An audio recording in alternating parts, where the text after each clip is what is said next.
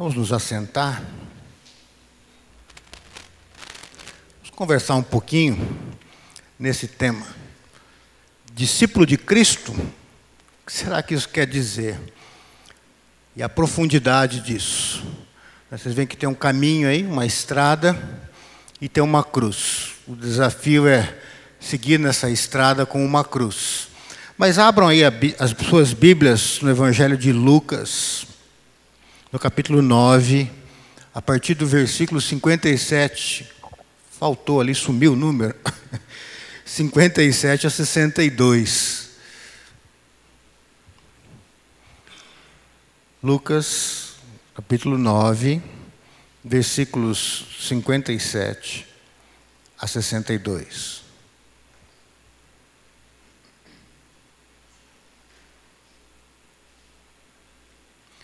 Eu acho que trocou a fonte aí, daí ficou menor e não coube no.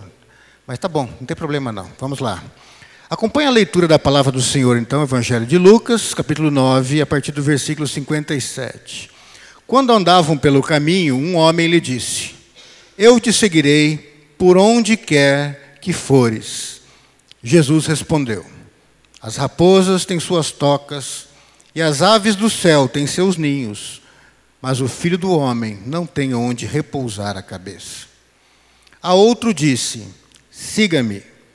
Mas o homem respondeu: Senhor, deixa-me ir primeiro sepultar meu pai. Jesus lhe disse: Deixe que os mortos sepultem os seus próprios mortos. Você, porém, vá e proclame o reino de Deus. Ainda outro disse: Vou seguir-te, Senhor, mas deixa-me primeiro voltar e despedir-me da minha família. Jesus respondeu: Ninguém que põe a mão no arado e olha para trás é apto para o reino de Deus. Feche os seus olhos, faça uma oração nesse momento. Peça que Deus ministre a palavra dele no teu coração, traga os desafios dele para a tua vida.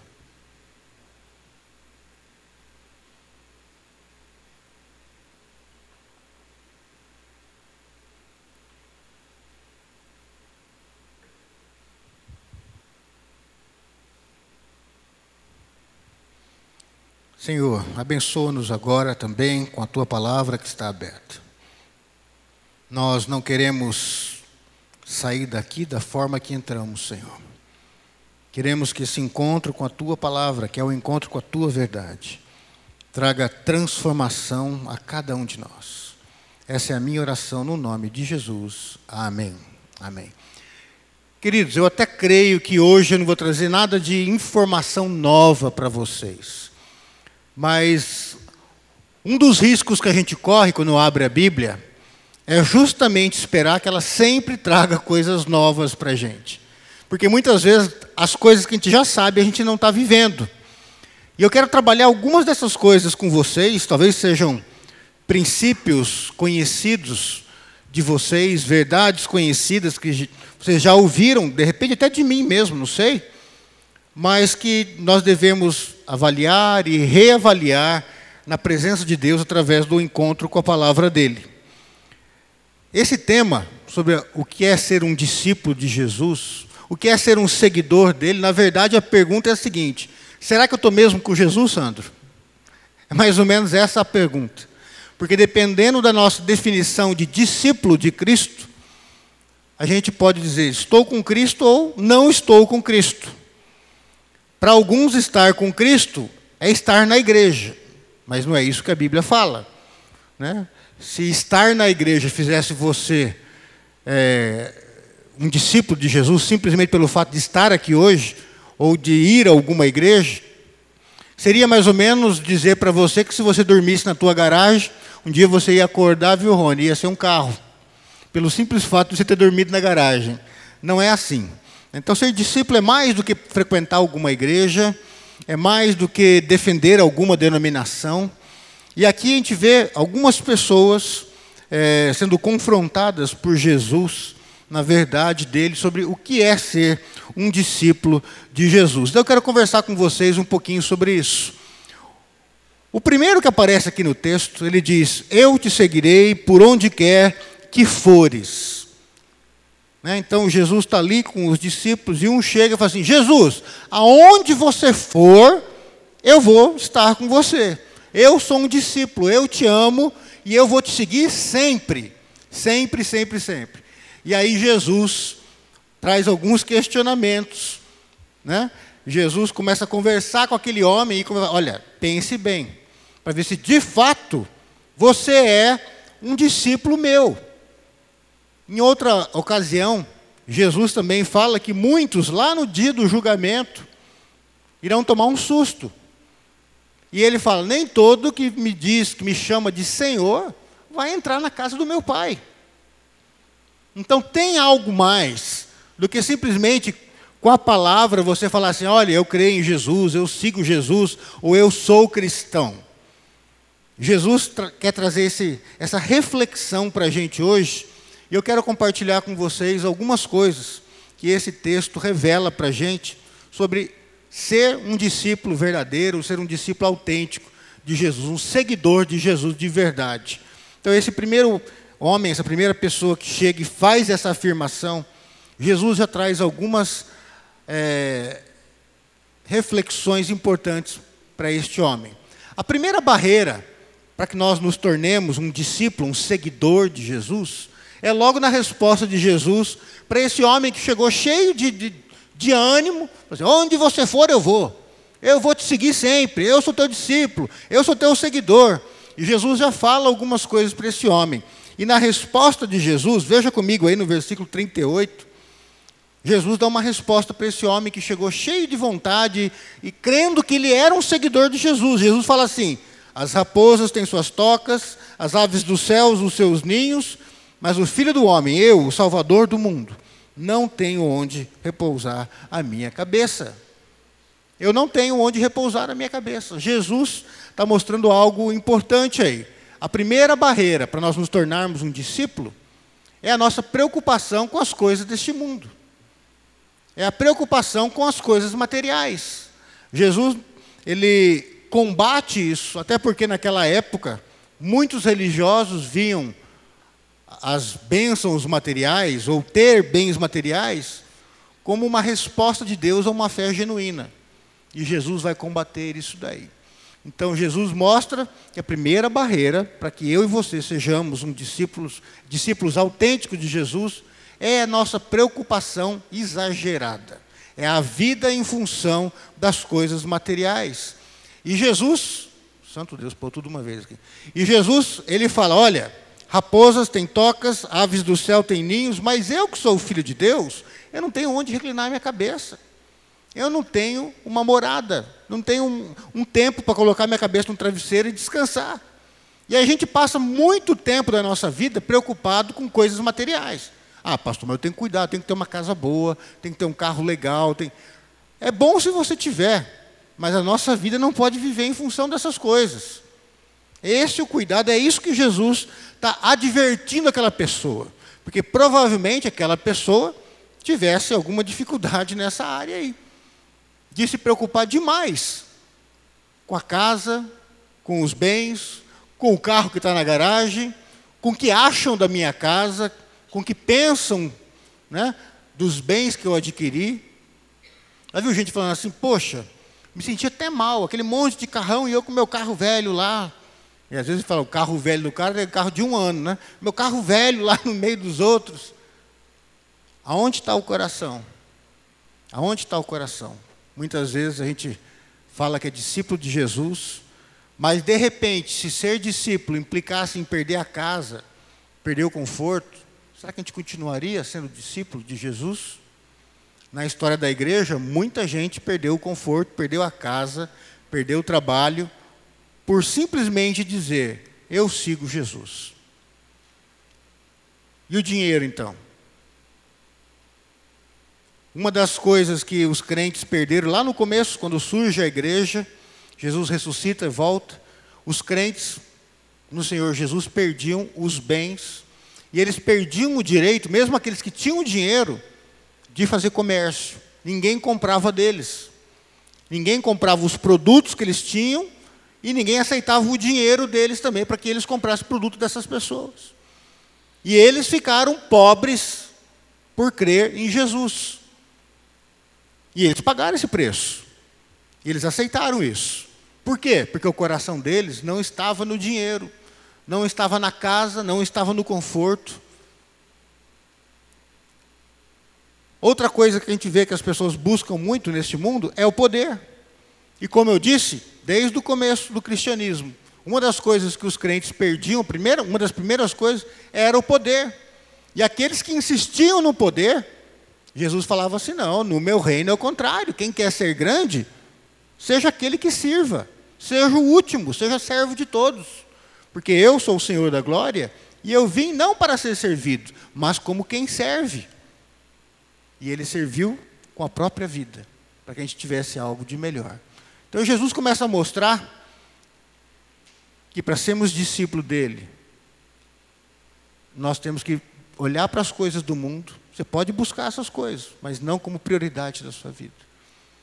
A gente está muito preocupado com a aprovação dos outros. Está vendo aquele monte de joia ali, o cara feliz da vida no meio? Muito preocupado com o que os outros acham de mim, o que os outros pensam de mim, o que pensa do teu carro, o que pensa da sua moto, o que pensa da tua casa. E aí você fica preocupado às vezes de ir num ambiente, para lá todo mundo é, é rico, ai, como pensar de mim? É... Aonde está o nosso coração? No reino de Deus, Jesus fala que, olha, eu não tenho onde repousar minha cabeça. Não tenho nada para que os outros olhem e falem assim, puxa vida, olha que legal. Lá em Isaías, a descrição de Jesus antes dele vir, 800 anos antes dele vir, chama Jesus de servo sofredor. E fala que as pessoas iriam olhar para ele, se envergonhar dele, e iriam se escandalizar com ele, né, o jeito dele ser, e com ele desfigurado, tanto que iria apanhar depois e sofrer. Mas muitas vezes nós queremos o contrário. Nós não aceitamos o desprezo, nós não aceitamos o sofrimento, nós não aceitamos abrir mão das nossas vontades e dos nossos desejos. Então Jesus já está dizendo para esse primeiro homem: ele chega e fala assim: Eu vou te seguir sempre, por onde você for. E aí Jesus olha para ele e fala assim: Espera um pouquinho. Está disposto a abrir mão destas coisas por mim? Eu abri mão da minha glória por você. Eu abri mão de toda a glória que eu tinha nos céus, junto do meu Pai. Eu, sendo Criador, me fiz criatura, me fazendo criatura, servi todas as criaturas com a minha própria vida. Aonde está o teu coração hoje? Então Jesus questiona esse primeiro homem. Assim, se você fala que vai me seguir, mas ainda acha que pode continuar buscando as coisas deste mundo como teu objetivo número um da sua vida, você está muito enganado. Não há como servir dois senhores. É o próprio Jesus que fala isso. Porque você vai agradar um e desagradar o outro. E aí ele deixa bem claro: não dá para servir Deus, o Pai, ou servir o Cristo e as riquezas deste mundo. Não dá. São coisas que se opõem.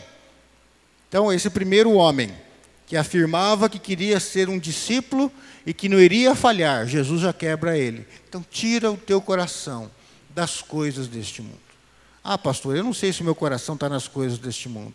Se as coisas deste mundo te preocupam demais, gastam muito o teu tempo e geram muita ansiedade em você, é bem provável que o teu coração esteja muito nas coisas deste mundo no dinheiro, no poder, na aprovação das pessoas, na casa, no carro, no título.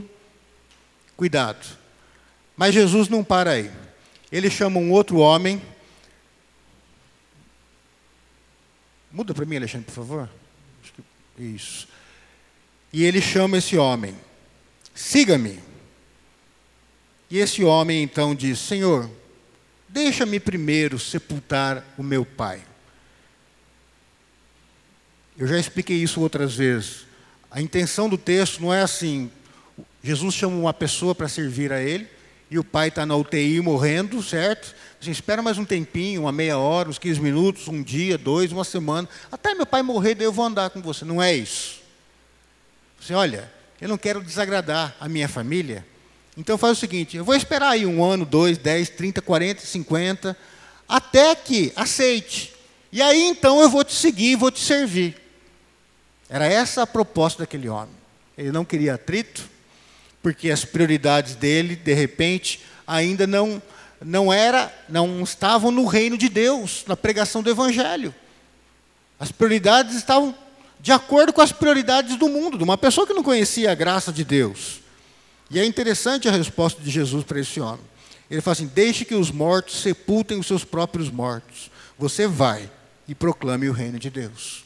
Está dizendo, isso é preocupação de gente do mundo. Eu vou cuidar do teu pai, da tua mãe, da tua família. Você vai e prioriza o meu reino. Se o, a primeira situação, o problema era o coração nas coisas do mundo, nessa segunda situação, são as prioridades e os paradigmas que estão confusos. A pessoa quer ser seguidora de Jesus, quer ser crente, quer ser discípulo de Jesus, mas quer ter as mesmas prioridades e valores das pessoas do mundo. Então, nós, se nós somos discípulos de Jesus, nós temos que fazer uma avaliação das nossas prioridades. E pelas nossas prioridades, nós iremos saber se nós somos de fato discípulos dele ou se nós não somos discípulos dele. Quais são as tuas prioridades hoje? O que te move?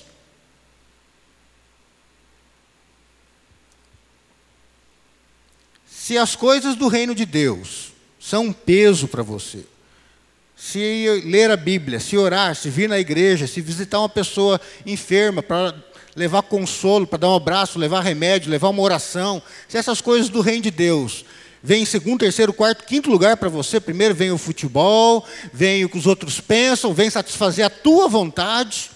Querido, ser discípulo de Jesus é abrir mão da nossa vontade. Deixa eu dizer uma coisa para vocês: ser discípulo de Jesus não, não coloca em primeiro lugar a nossa satisfação e a nossa felicidade, dos nossos desejos pessoais. Mas o discípulo de Jesus, ele se alegra muito mais em estar na vontade de Deus. Aquilo que Deus quer, o discípulo de Jesus se alegra em fazer.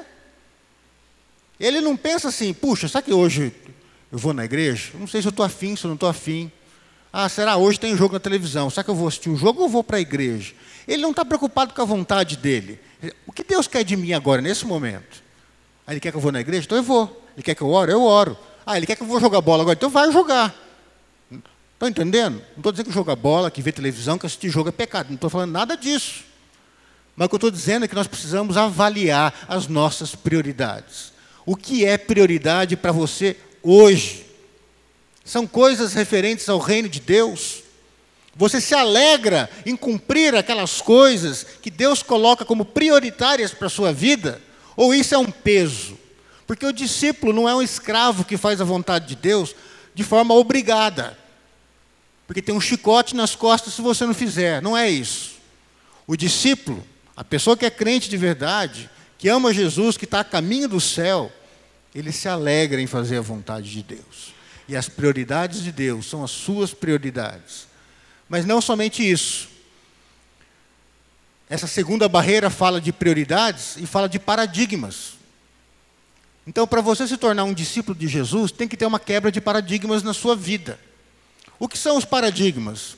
Os paradigmas são aqueles padrões que você segue, que você tem como modelo para a sua vida são aquelas, aqueles valores que você tem, ética, moral, o que você busca, como um modelo que te direciona, que faz com que. São esses, esses paradigmas que vão estabelecer as suas prioridades. Porque aquilo que você coloca como essencial para a sua vida, é o que vai colocar. Se, eu perguntar para você, o que é a coisa mais importante para você hoje? E aí, de repente, você me fala, pastor, são os meus filhos. Tá, eu vou perguntar para você o seguinte: quanto tempo da semana você gasta com seus filhos? Se você falar, ah, pastor, quase não tenho tempo, minha vida, então não é teu filho em primeiro lugar. Vamos, vamos procurar aí. Aonde você investe o teu tempo? Aonde você investe a qualidade do teu tempo, o teu dinheiro, teu coração? A, a que você se dedica? de corpo, alma, espírito. Então, quando o reino de Deus vem em primeiro lugar na nossa vida, As coisas de Deus agora, porque você mudou os paradigmas. Os paradigmas do mundo é: tenha poder, tenha dinheiro, seja famoso, durma com todas as mulheres, ou com todos os homens, ou todas as mulheres e homens, hoje em dia está assim, né? Que você puder. Seja uma coisa dentro da sua casa e seja outro fora da tua casa, engane teu esposo, teu esposo, teu pai, tua mãe. Isso é normal, todo mundo faz. Esses são os paradigmas do mundo, são os modelos de vida que o mundo coloca. Mas você chega no reino de Deus, Jesus fala assim: não, não é assim. E aí você vai ter que quebrar alguns paradigmas. E alguns paradigmas que você tem que quebrar são paradigmas que você aprendeu com teu pai, com a tua mãe, com a tua vovozinha, com teu vovô, e que você vai ter que quebrar. E se você não quebrar, as tuas prioridades não vão estar de acordo com o reino de Deus. E aí você não serve. Por quê? Porque você não é discípulo. Porque Jesus não é Senhor da sua vida.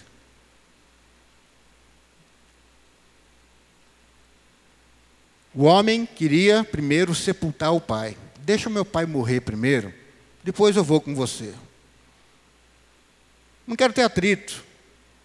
Deixa eu fazer as coisas do meu jeito, no meu tempo. Jesus fala assim: deixa com que as pessoas que não me conhecem se preocupem com, com dinheiro, com poder, com as coisas desse mundo, com esses paradigmas do mundo. Vai e faz o que eu estou falando para você fazer. Se eu tô, sou o teu Senhor, se você é meu discípulo, então siga os paradigmas, os valores, o modelo que eu tenho para você e não os modelos que você aprendeu no mundo. Seja com a família, seja na escola, seja com os amigos, seja na faculdade, seja onde for.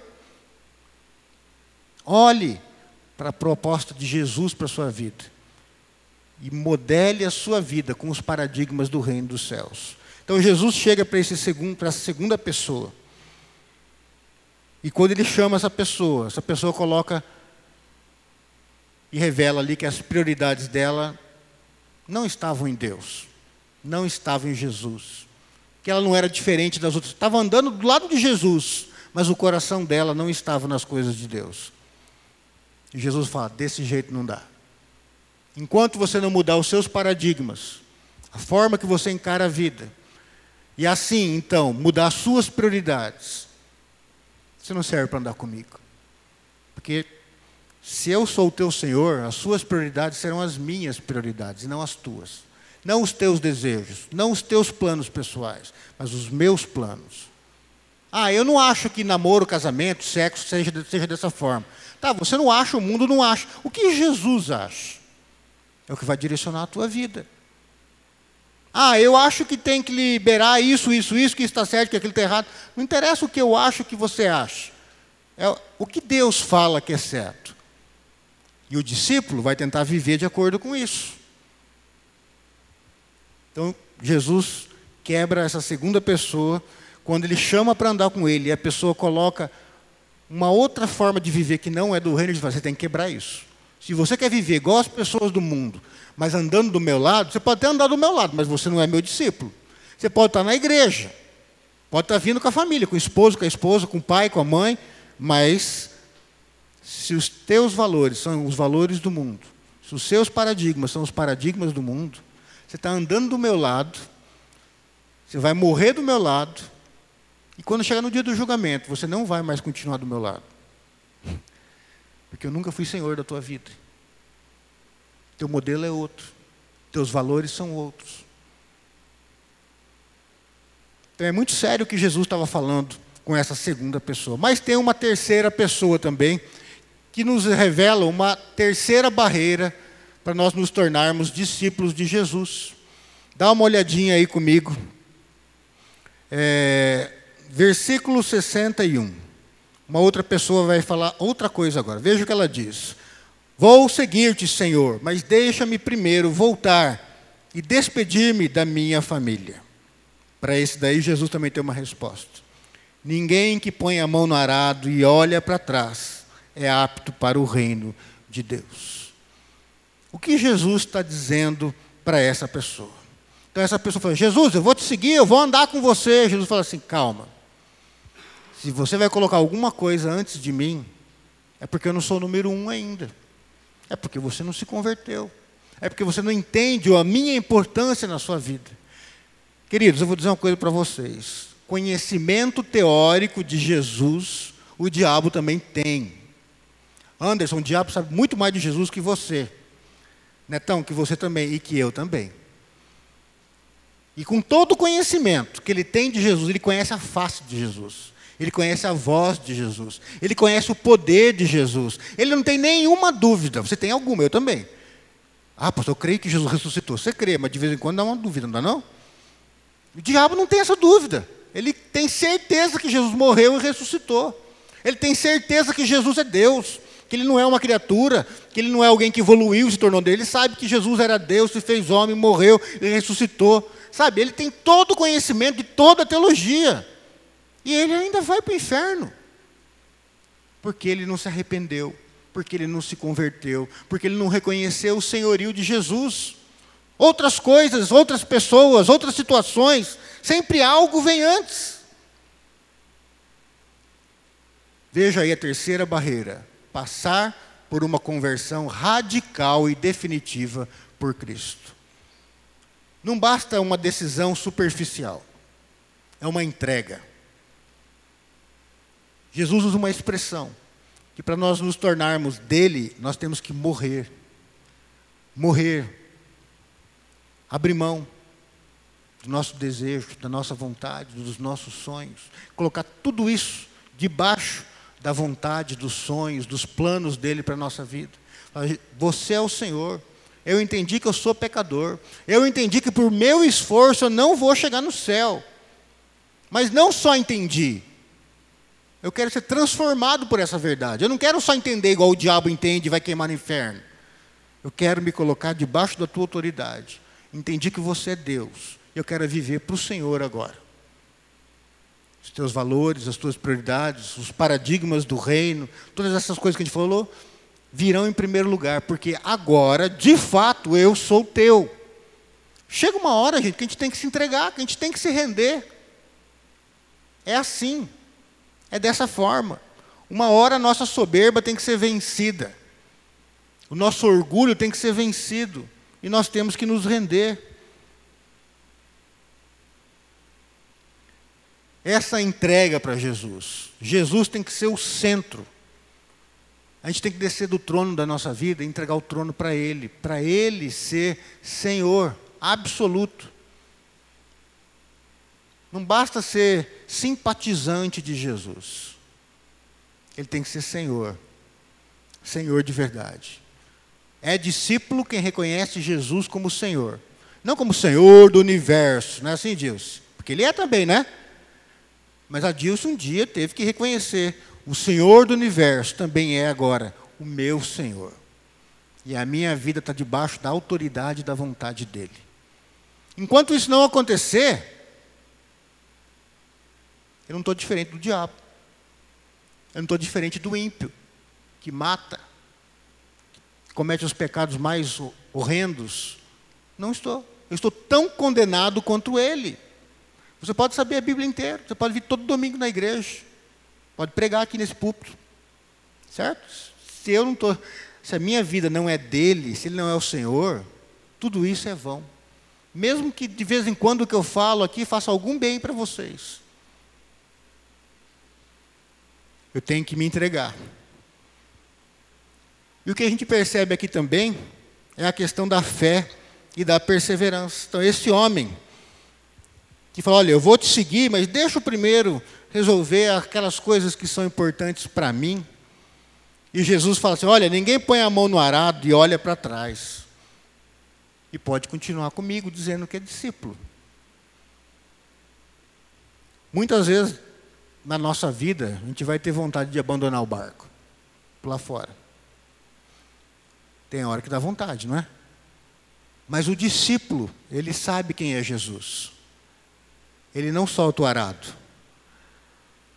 Até porque, quando ia aquele pessoal, antigamente ia conduzindo aquele arado, o boi puxando ali, se ele dá uma olhada para trás e pega numa pedra e pega alguma coisa, estraga o arado. Estraga aquela que corta a terra. Então ele não podia, ele tinha que ficar com o olhar firme, desviando, direcionando o animal, conduzindo ali para cortar a terra, para preparar aquela terra para a plantação. Então Jesus falou assim: você não pode olhar para trás. E às vezes o sol está quente, a mão está sangrando, está machucada, você tem que acabar de arar aquela terra, você vai ter que lançar a semente no tempo certo, não adianta lançar a semente depois, e a tua mão está sangrando, o sol está quente, tem, não pode olhar para trás, você continua. A dor está aqui, o sol está em cima, a mão sangrando, e você continua com a mão no arado, porque você tem que acabar aquela obra até a data que convém, para produzir os frutos que Deus espera e sonhou para aquela terra. Então é fé, é perseverança, no meio da luta, da dificuldade.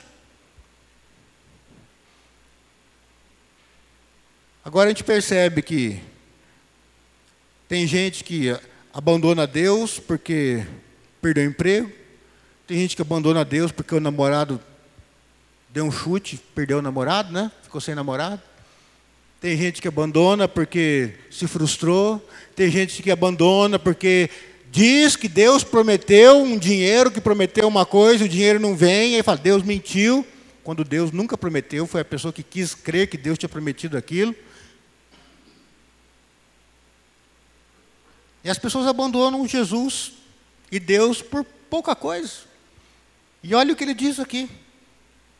Aquele que olha para trás não está comigo. Porque quem conhece ele sabe que vale a pena continuar com a mão no arado. Continua fazendo o que é certo. Continua fazendo aquilo que Deus te propõe. O discípulo não olha para trás. Como é que fala o salmo? Aquele que vai chorando, com que? Enquanto semeia, vai voltar como depois? Com alegria, com os feixes, né, na presença do Senhor. Sabe? A vida cristã muitas vezes implica em lágrimas, em dor, sacrifício. Abre mão da tua vontade, dos teus sonhos, dos teus planos, dos desejos da tua carne para que você cumpra a vontade de Deus. E para isso você precisa de perseverança e precisa de fé. A formiguinha ali, tadinha, carregando aquele folhão ali com o sol. A vida da gente é assim às vezes. Você tem que continuar carregando. E falar, Deus está comigo. É isso que Deus quer de mim? Vamos lá. Está doendo, a mão está sangrando no arado? Continua, você tem que acabar isso. Você tem um tanto que você tem que acabar cada dia. Não é isso? Na segunda-feira você tem que fazer um pedaço de terra X. Na terça-feira, um outro pedaço, e assim vai, porque até o final daquele mês a terra tem que estar pronta, tem que estar plantada, porque o mês de chuva começa, tal, essa coisa toda. Na nossa vida é assim. E os discípulos verdadeiros de Jesus, é o que ele está dizendo. Não olha para trás. Continua crendo. O crer é você saber que de repente o sol está quente ali, não tem nenhuma nuvem, nenhum sinal de chuva. Está tudo contrário, parece. E você está ali arando e fala, Senhor, para eu plantar tem que cair uma água, mas parece que não vai. E você continua. Você continua. A mão está doendo, o terreno está cheio de pedras, às vezes você tem que parar, tirar uma pedra, etc. Mas você continua. Você não está vendo chuva ainda. Os outros em volta das outras propriedades pararam. E você continua. Por quê? Porque fala, não, eu creio, Deus é provedor. E você continua fazendo a vontade dele, não a tua. A vontade dele, para o reino dele. E você sabe que se você perseverar, Deus vai te honrar. Não nos teus sonhos egoístas e carnais, não é isso que eu estou falando. Você fizer tudo direitinho, tudo que eu quero acontece. Não é isso. Se você fizer tudo direitinho, de acordo com a vontade de Deus, os planos de Deus para a sua vida vão se concretizar. Então Jesus ele confronta essa terceira pessoa com essa terceira dificuldade que a gente tem para se tornar discípulo de Jesus. Tem uma hora que a gente tem que chegar diante dele e falar: Senhor, a minha vida é tua. Não interessa o que os outros pensam, não interessa mais o que os outros acham, não interessa nem mesmo o que a minha carne quer, ou a minha herança familiar, se eu sou calmo, se eu sou nervosinho, se eu tenho uma tendência a pecar dessa forma ou daquela, a partir de hoje a minha vida é tua. Não é isso? Minha vida é tua, eu vou viver para o Senhor. Mas quem faria tudo isso por Cristo? Né? Então, tem três possibilidades aqui para se tornar discípulos e Jesus questiona algumas coisas. Pastor, então é impossível ser discípulo de Jesus, é isso? Não, não é isso. A primeira pessoa aí que pode, de repente, cumprir essa, essas coisas, ela tem algo na vida dela. É aquele que realmente conheceu o amor divino em Cristo Jesus. Gente, toda pessoa na face da terra, seja cristão ou não cristão, até mesmo o satanista que blasfema contra Deus, já provou do amor de Deus. se ele está vivo, está vivo porque Deus é bom. Se ele tem comida na mesa dele, por mais que ele agradeça o diabo, estou sendo radical aqui no exemplo, certo? O satanista então vai lá e agradece o diabo pelo pão que está sobre a mesa, e Deus então derrama lágrimas porque ele ama aquela pessoa e ele fala: É, você está agradecendo o diabo, mas quem colocou o alimento na tua mesa fui eu, por misericórdia de você e da sua família, para que um dia você se arrependa. Então todo mundo já provou desse amor, dessa graça comum de Deus essa chuva de bênção de Deus que cai sobre ímpios e justos, sobre discípulos e não discípulos. Essa graça comum está sobre todos nós. Mas nós temos que entender que algumas pessoas já provaram dessa graça de uma forma diferenciada. E essa graça chegou e impactou o coração, e moveu o coração, e mudou as prioridades, os valores dessa pessoa. E ela passou a olhar essa graça comum de uma forma diferente. E essa graça comum agora chegou e tomou a forma de uma graça especial, uma graça que salva. Ele olhou para Jesus não só como um cara bom entre muitos outros, mas como o Senhor da vida, como aquele que venceu a morte. E ele olha para aquela cruz horrenda, sanguinária, e ele fala: naquela cruz, o Deus que se fez homem morreu por mim. E o que eu tenho feito para honrá-lo com a minha vida? Senhor, tem misericórdia desse pecador. Ele provou desse amor de Deus. Ele não aceita mais não honrar um Deus que o amou de uma forma tão profunda. Quem faria tudo isso por Cristo? Aquele que se arrependeu e se entregou ao Senhor, confiando apenas na graça divina. Sabe, esse Deus que derrama essa graça comum sobre todo ser humano, sobre toda criatura, é esse Deus que nos alcança de uma forma especial e toca nos nossos corações e gera arrependimento. As pessoas do mundo, gente, que não conhecem Deus, que até blasfemam contra Deus e não aceitam a Bíblia como palavra de Deus, e Jesus é um qualquer para eles, eles até debocham de Deus muitas vezes não há temor algum.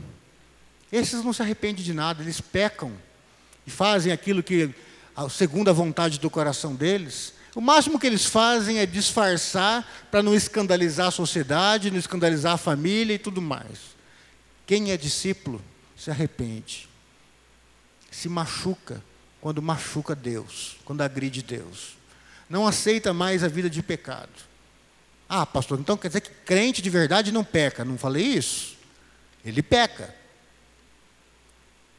Mas quando ele peca, ele se arrepende e fala assim: não vou viver isso mais. Isso não faz parte da minha vida mais. Ele chora diante de Deus. E ele recomeça com Deus.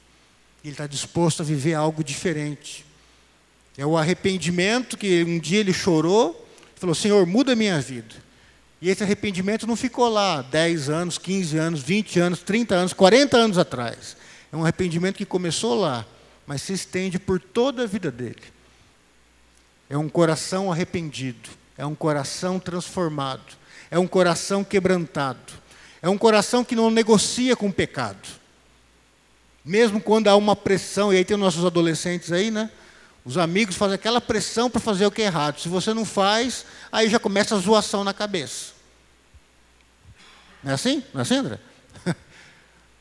Mas o adolescente que é discípulo de Jesus, ele aceita zoação, ele não quer saber. Ele foi quebrantado por Deus. É mais importante para ele servir a Deus, agradar a Deus. E quando pisa na bola, se arrepende, fala, Senhor, não sou digno de ser chamado teu discípulo, teu filho. O que você fez por mim na cruz e o que eu tenho retribuído com a minha vida. Então ele recomeça. Ele chora, como Pedro chorou amargamente, quando viu que negou Cristo três vezes. Esse discípulo chora amargamente, fala assim: Eu quero recomeçar. Não quero ser consumido ou direcionado pelo meu pecado, eu quero viver diferente. Quero seguir o Senhor. Quem faz tudo por Cristo, tenta ser esse discípulo que Deus sonha, é aquele que espera somente em Cristo e o tem como seu maior tesouro. Por quê? Eu viveria de tal forma que Jesus fosse o que eu tenho de mais precioso na minha vida. Quem faria isso? Só uma pessoa que provou o amor de Deus. Eu não consigo, não cabe na minha cabeça eu compreender o amor do pai. De ver o filho, o filho dele, o único filho legítimo, certo? Que é Jesus. Nós somos filhos adotivos. Né? Ele olha e vê o filho legítimo dele morrendo numa cruz.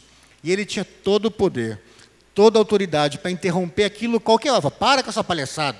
Morrer por esse pessoal aí que não. Olha aquele Alessandro ali, não vale a pena morrer por aquilo, não, pecador. Ele poderia parar a qualquer hora. E ali na cruz está um filho que é Deus Todo-Poderoso morrendo por mim. O Pai Todo-Poderoso do céu contemplando o filho sendo castigado, humilhado, pisoteado, ignorado. Recua também, fica em silêncio. Eu vejo esse pai agora nos céus chorando. O filho fala: Pai, cadê você? Não sinto mais a tua presença. Não que o pai não tivesse lá, mas o pai teve que recolher a sua mão poderosa. Filho, você vai ter que passar por isso. Eu estou com você. Pai, eu não estou te vendo, eu não estou te ouvindo. Filho, você pode acreditar, eu estou aqui. Você não está me ouvindo, mas eu estou do teu lado. E o Espírito Santo, terceira pessoa da Trindade, ao lado. O Espírito do poder de Deus. Essa pessoa poderosa, Criador dos céus e da terra, junto com o Pai e com o Filho, contemplando aquelas coisas, vendo vamos dizer assim, o melhor amigo dele, que existe de eternidade a eternidade ali, sendo humilhado, e o Espírito Todo-Poderoso agora sendo zombado pelos poderes malignos. Cadê o teu poder? Não consegue tirar um meninão da cruz, não? Cadê a tua glória? Não consegue desfazer a humilhação que eu estou fazendo aqui agora? Aí, pai, esse é o teu filho? Eu cuspo na cara dele, eu chuto. Está vendo esse pessoal aqui? Eles desprezam. Teu filho é insignificante, teu filho é um porco. E o pai assistindo isso, o espírito assistindo isso, o filho assistindo de primeira mão, né? As mãos presas e vendo tudo isso. Ele podia parar a qualquer hora. E ele foi até o fim. É esse o amor do Pai, do Filho e do Espírito Santo por mim e por você. Se a gente compreender isso, que a gente merece o inferno. Tem na sociedade aí um, uma, uma fala, uma crença, uma ideologia de que o ser humano é bom. Só que a Bíblia ensina o contrário, que o ser humano já nasce mal. Nós não precisamos fazer nada, não é isso, Hilda? Para ir para o inferno, queridos. Nós não precisamos. É só curtir a vida, certo? sendo uma boa pessoa, vindo na igreja, congregando nessa igreja, ouvindo as minhas pregações, se você não tomar uma decisão radical por esse Deus que te amou, o teu fim, por mais que a tua vida seja difícil, vai ficar bem pior depois. Ah, pastor, não é justo. Não sou tão mal assim. Você é tão mal quanto qualquer ser humano. E eu também. E é por isso que a gente depende da graça de Deus. É por isso que o Pai recolheu as mãos, o Espírito Santo se aquietou e o Filho, como homem, morreu naquela cruz. Para eu compreender que eu preciso deles, que só eles podem me livrar do caminho que eu estou indo sozinho para o inferno. Queridos, Deus não vai colocar ninguém no inferno. Sabia, Dudu, disso? Deus não vai pôr ninguém no inferno, as pessoas estão indo para lá. E quando o Todo-Poderoso, o Onipotente, se tornou impotente, de livre e espontânea vontade, recolhe o seu poder, foi por amor a nós, para que pudesse nos salvar. Interessante isso, né? Deus, o Todo-Poderoso, o Onipotente, quando se faz impotente por nos amar, Ele nos salvou.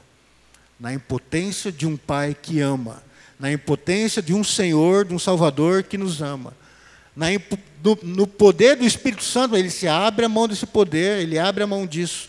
E o espírito do poder se torna o espírito impotente, por amor. Fala assim: eu me faço impotente agora. Para que vocês se tornem meus discípulos, para que vocês se tornem meus filhos, para que vocês se tornem meus amados e vivam para sempre na minha casa.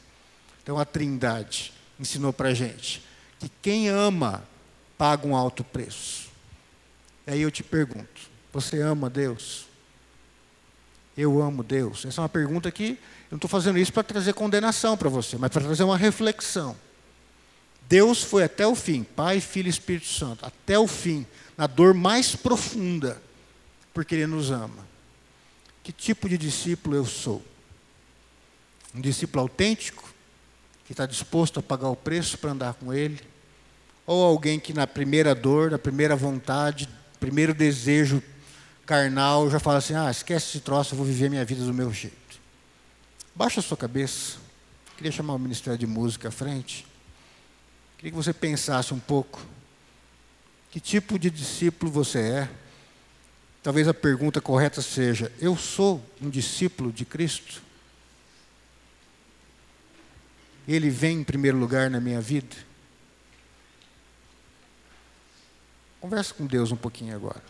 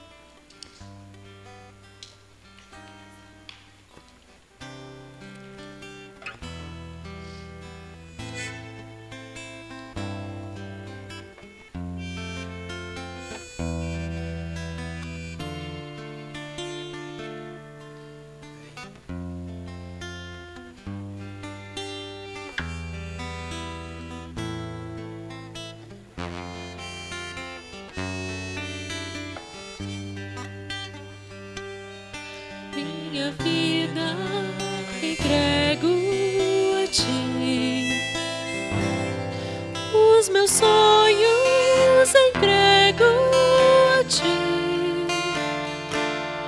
Faz de mim vaso novo, com coração novo, vaso de barro em tuas mãos. Reconheço que posso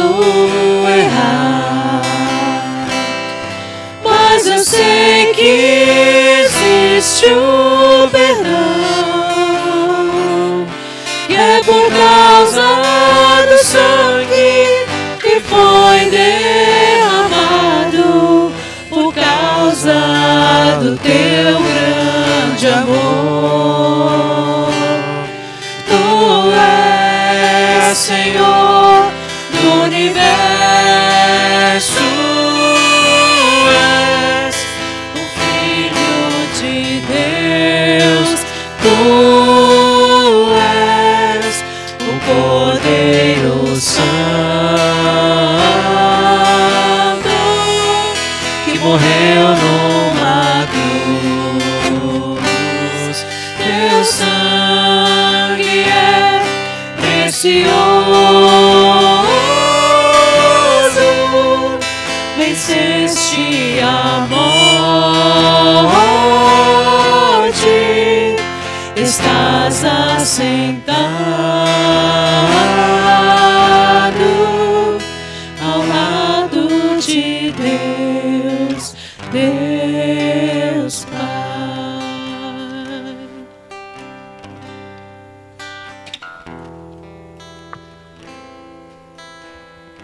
Os seus olhos, assentado mesmo. Espero que essa música tenha sido a tua oração nessa noite. Oração de entrega.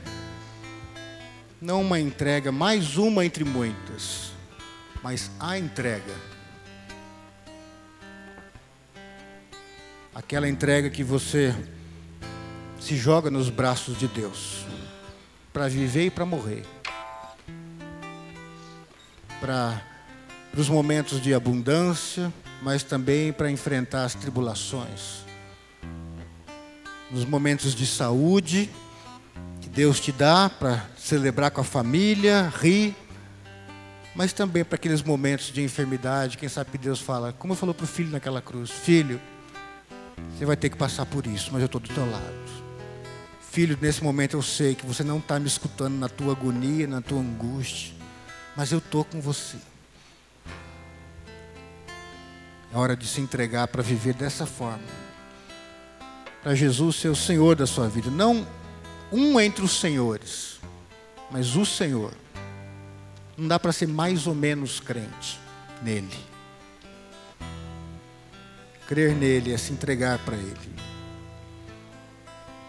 É estar disposto de abrir mão dos teus conceitos, dos teus paradigmas de vida, para falar, Senhor, a tua verdade é minha verdade, mesmo quando a tua verdade me machucar e contradizer todas as minhas verdades. E aí então, ser direcionado pelas verdades de Deus. Mesmo que isso te leve a ter que abrir mão de muitas coisas que você gosta, de muitos sonhos. Mas já te falo, se você fizer isso, com o tempo você vai se alegrar em cumprir a vontade de Deus. Pelo simples fato de você saber que aquele pai que te ama vai esboçar um sorriso gostoso na cara. Quando você honrá-lo, não somente nos momentos que vai ser fácil honrá-lo, mas naqueles momentos de dor, que você vai chorar de forma profunda, mas vai falar: Pai, Cada lágrima aqui agora é para o Senhor, porque eu estou fazendo o que é certo. E se o que fazer o que é certo implica em dor e sofrimento no tempo presente, Senhor, que cada lágrima seja para a tua honra e para a tua glória. Porque o Senhor contemplou o teu filho morrer por mim naquela cruz. Derramou lágrimas no céu, vendo o teu filho morrer por mim. Jesus Cristo derramou o próprio sangue por mim naquela cruz e agora eu quero me derramar também pelo Senhor. Faz, Senhor, a tua vontade na minha vida. Não quero simplesmente chamá-lo de Senhor e continuar sendo o Senhor de minha própria vida. Eu quero que de fato vem, Senhor Jesus, e assuma o teu trono na minha vida.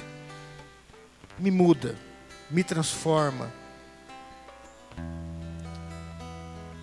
Quero, Senhor, ouvir o teu espírito quero aprender com a tua palavra. Me dá força, Senhor, para continuar crendo e perseverando naqueles momentos mais difíceis da vida. Porque um dia essa vida vai chegar no final, Senhor. E eu quero dizer, como o apóstolo Paulo diz: combati o bom combate, completei a minha carreira e guardei a fé. Queremos ser vencedores cumprindo a tua vontade. Portanto, cumpra, Senhor os teus sonhos nas nossas vidas. Em nome de Jesus. Amém. Amém. Vamos ficar em pé, queridos. Quero dizer para você que se de repente Deus falou alguma coisa especial nessa noite, que eu estou à disposição para falar com você, talvez rapidinho agora, ou fazer uma oração, e durante a semana também, certo? Durante a semana, quase todos os dias, ou eu ou algum pastor está aqui, para a gente orar por você, tá certo? A gente não planejou, mas vamos cantar mais um cântico. Escolhe mais um para a gente encerrar. Vamos lá? Pega um aí. Não precisa desesperar não, Michele. cantar um, um cântico para celebrar o nosso Deus. E aí nós vamos nos despedir com a bênção, tá certo? Animadinho? Pode ser o Jesus mesmo, o quê? Seja, seja o centro? É, ué. Quem sabe faz ao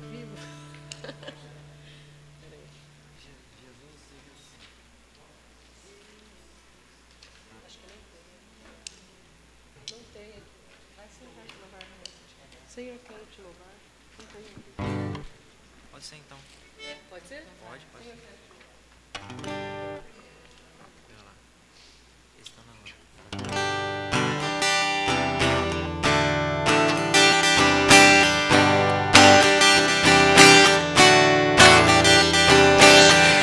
Senhor, quero te louvar, quero exaltar teu nome. Feliz porque sou teu. Vou louvar-te para sempre. Senhor, quero te louvar. Quero exaltar teu nome. Sou feliz porque sou teu. Vou louvar-te para sempre. Do céu pra me salvar. Numa cruz ele morreu em meu lugar. Sobre a morte triunfou, meus pecados perdoou. Senhor, quero te louvar. Veio ao mundo do céu pra me salvar. Numa cruz ele morreu. Sobre a morte triunfou, meus pecados perdoou. Senhor, quero te louvar.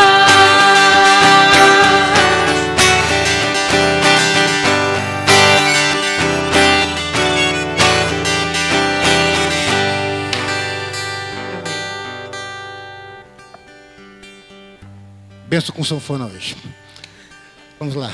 Que a graça do Senhor Jesus Cristo, o amor de Deus o Pai, o consolo e a comunhão do Santo Espírito estejam sobre as nossas vidas, todos os discípulos de Cristo sobre a face da terra, hoje e sempre. Amém.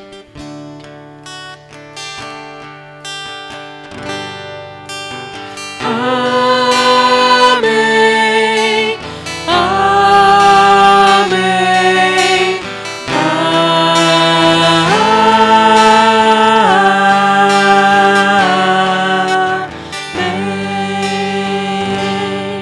Abençoe a todos. Queridos, temos convites ali para os eventos da igreja. A igreja mandou fazer mil. Então você pode pegar alguns para distribuir, tá certo? Deus abençoe.